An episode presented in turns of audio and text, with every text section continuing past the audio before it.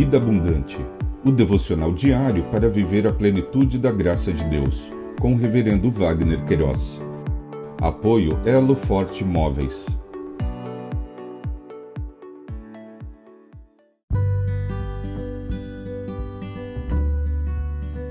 Olá!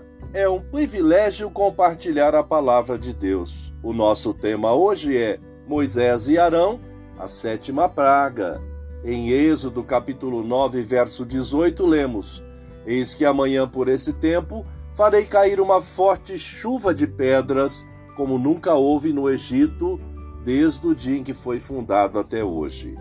O autor do Pentateuco, nesta porção de texto, registrou esse episódio na história do povo hebreu, quando Deus, através de Moisés e Arão, enviou a praga de Saraiva sobre o povo do Egito. Novamente, outra vez, Moisés recebeu instruções para determinar a Faraó a libertação do povo hebreu. A sua negativa o sobrecarregaria de duras penas. Assim disse segundo a ordem do Eterno.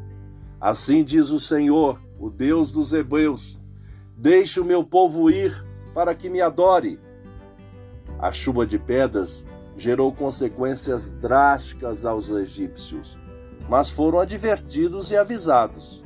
Agora, pois, mande recolher o seu gado e tudo que você tem no campo, todas as pessoas e os animais que estiverem no campo e não forem levados para casa, morrerão ao cair sobre eles a chuva de pedra. O grande eu sou deu a conhecer os seus desígnios, disse: pois eu já poderia ter estendido a mão para ferir você e seu povo com peste, e você teria sido cortado da terra. Mas em verdade, foi para isso que eu o mantive, para mostrar a você o meu poder e para que o meu nome seja anunciado em toda a terra. Lições aprendidas: o grande eu sou conduz o destino de todas as coisas, mesmo que a priori não entendamos as suas ações todas são perfeitas e abençoadoras.